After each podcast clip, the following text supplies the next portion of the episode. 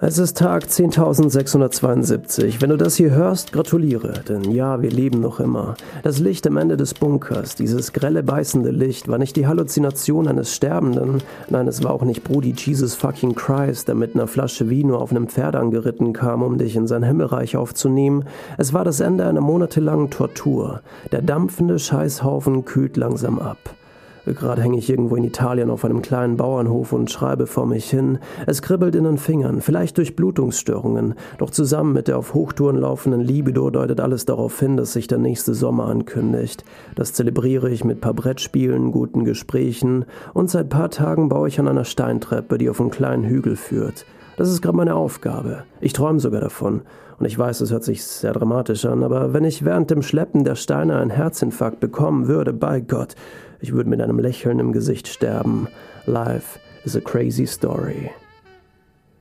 Ich muss zugeben, während ich das hier schreibe, habe ich ziemlich einen Sitzen. Es heißt ja, im Wein liegt die Wahrheit. In vino veritas. Also will ich diesen Moment nutzen, den heißen Brei auf die Seite schieben, um den Wein auf den Grund zu. Okay, genug Wortspielerei.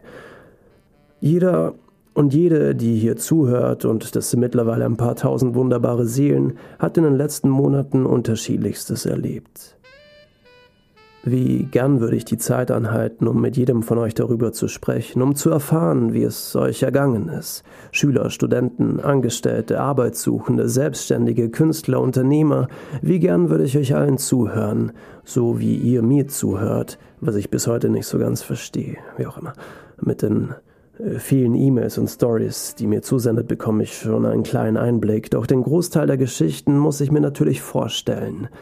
Die Arbeiterkinder unter euch, die ihren Brotjob machen, um die Familie über die Runden zu bringen, diejenigen, die im Pflegebereich arbeiten, denen beim ersten Lockdown noch zugejubelt wurde, um dann vergessen zu werden, oder die Künstler und Künstlerinnen, die keine Aufträge mehr bekommen, die Studenten, über die niemand ein Wort verloren hatte, äh, die einfach vergessen wurden, und Schüler und Schülerinnen, die vor einer Zukunft aus Fragezeichen stehen. Was ich verstanden habe, ist, dass es in diesem Podcast von Anfang an nicht um mich gegangen ist. Ich bin nur die Person, die all diese Geschichten zusammenfügt.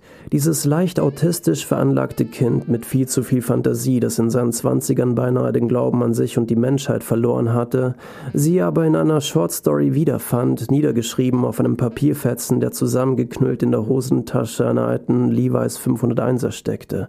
Beim Durchlesen schepperte You Can't Always Get What You Want über die alten Kopfhörer. God damn. Diese Short Story ist aber eigentlich belanglos. Eine random Story, von der ich euch vielleicht eines Tages mal erzählen werde. Aber manchmal bergen eben diese unscheinbaren Geschichten oder stumpfen Weisheiten eine gewisse Macht in sich. Manchmal, da wünsche ich mir, dass in jeder Geschichte eine Unendlichkeit stecken würde, für die man sich entscheiden und dagegen entscheiden kann. Du kannst jederzeit aus der Unendlichkeit aussteigen, um in eine andere einzusteigen oder einzutauchen. Von der einen Geschichte zur anderen. Für immer Peter Pan, für immer Nimmerland. Bis du weiter willst, um für eine Zeit lang erwachsen zu werden, äh, bis du dich vor lauter Steuern und nicht bezahlten Rechnungen und Paragraphen nicht mehr auskennst. Ja. Wir sind süchtig nach ihnen, nach Geschichten. Wir Menschen erleben Geschichten, wir schreiben sie nieder, erfinden welche, gestalten sie um, erweitern die Stories von anderen, wir verfilmen sie, schreiben ein Drehbuch, machen ein Casting, suchen uns für eine Geschichte ein paar Schauspieler und Schauspielerinnen aus, sammeln Geld und machen sie auf der Leinwand sichtbar. Wir erschaffen Emotionen aus kleinen chemischen Reaktionen in unserem Gehirn, die sich irgendwo zwischen den Synapsen abspielen, entstehen diese Bilder, die von anderen Menschen gesehen werden. Ihre Sinne werden stimuliert, es erregt sie, ekelt sie an, inspiriert sie, lenkt sie vom Problem ab, machen ein paar Höschen feucht und manch eine Essiggurke zu einer Aubergine oder Melanzani, wie auch immer. Es scheint, dass frische Geschichten das neue Gold sind, in einer Welt, die sich selbst nicht mehr hören kann. Ein Stück Ewigkeit, verpackt in ein paar Minuten, eine Shortstory mit einem fiesen Plot-Twist, eine Kurzgeschichte in einer fremden Sprache, die aber jeder versteht. Ich verstehe gerade selber nicht mehr, was ich euch eigentlich sagen will. Eigentlich, dass jede dieser Geschichten die in euch ist, von Bedeutung ist. Das ist eigentlich so die Aussage. Ach, scheiß drauf. Ich lese euch diese Geschichte vor, die ich in meiner alten 501er Levi's Jeans gefunden habe.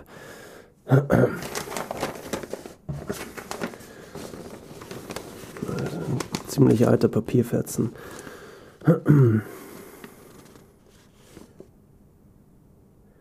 Er brauchte einen kurzen Augenblick, um mir zu antworten, denn er wollte seine Worte gut bedacht wählen, genauso wie sie. Hm.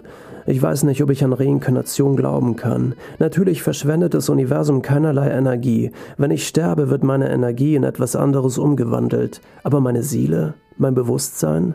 Schwierig sich vorzustellen, sagte er zu ihr, während seine Augen in Richtung der am Horizont stehenden majestätischen Gebirgsketten wanderten. Auch ein Blinder kann sich nicht vorstellen, wie blau und schön doch unser Himmel ist, wie die Wolken im Zeitraffer über ihn ziehen und manchmal sogar uns bekannte Muster bilden. Er kann nur darauf vertrauen, dass wir ihm die Wahrheit sagen. Niemand von uns Mönchen kann die Lehren Buddhas beweisen, keine Religion ist im Besitz von Wahrheit. Womöglich sind auch die Lehren Buddhas voll mit Fehlern, aufgrund der jahrtausendalten, Jahre alten Überlieferungen. Trotzdem spüre ich diese Wahrheit meine Wahrheit, während ich meditiere. Ihr orangefarbenes Mönchsgewand wehte im Wind, doch der Wind war zu schwach und sie zu stark, um sie zu einer von der ihm getragenen Wolken zu machen, und so stand sie an der Mauer, unangreifbar, so wie die Gebirgsketten vor ihr. Nur Ihre wartenden Schüler waren imstande, diesen Moment zu beenden, doch bevor sie sich auf den Weg zu ihnen machte, drehte sie sich noch einmal zu ihm. Es wird gesagt, es gibt einen Beweis. Zu jeder Seele soll es ein Gegenstück geben, einen Seelenpartner, wie man so schön sagt. Die Wahrscheinlichkeit, dass sie sich treffen, ist natürlich aufgrund der Größe des Universums äußerst gering, sollten sie sich aber treffen, so hält das Universum für einen kurzen Augenblick inne. Sollte die Erde mal kurz aufhören, sich zu drehen, vielleicht haben wir dann unseren Beweis, sagte sie mit einem tieffriedlichen Lächeln im Gesicht. Er drehte sich wieder Richtung Stadt und blickte auf die letzten Reisfelder an ihrem äußersten Ende. Ob wir es wohl spüren, wenn die Zeit stehen bleibt?